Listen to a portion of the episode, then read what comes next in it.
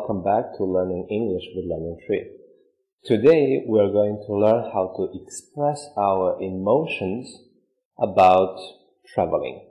So let's have a look at this sentence. I'm afraid of traveling by plane. I'm afraid of traveling by plane.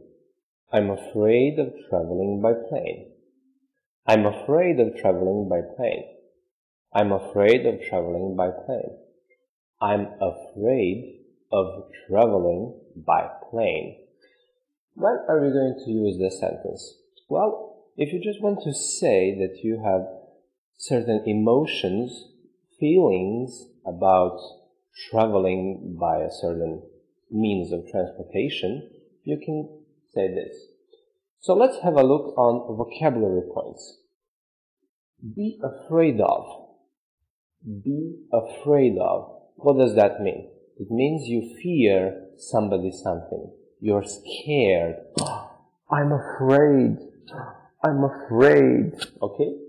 Be afraid of. Be afraid of. Next one. To travel. It's a verb. It means that you go to a particular place. You visit a place, a country, a city, a lake, mountain, whatever. So to travel means to visit a certain place. Plane. Plane. It's a vehicle, a big vehicle that transports people to distant uh, places, like from one country to another. I'm afraid of traveling by plane. Again, we have a short form. I'm, I'm afraid. That is short form, and the full form is I'm, I am afraid. Okay?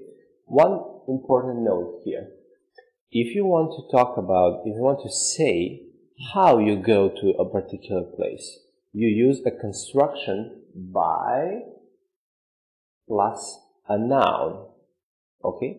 By plus a noun. So if you're traveling somewhere uh, in an airplane, you can go, you can say, I'm traveling by plane.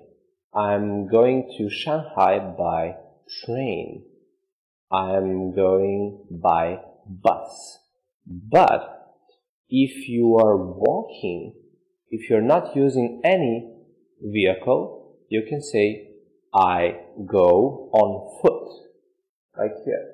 I go on foot or you can say I walk. So for example, I walk to school. I go to school on foot. That was it for today. Thank you for watching. See you next time. Bye.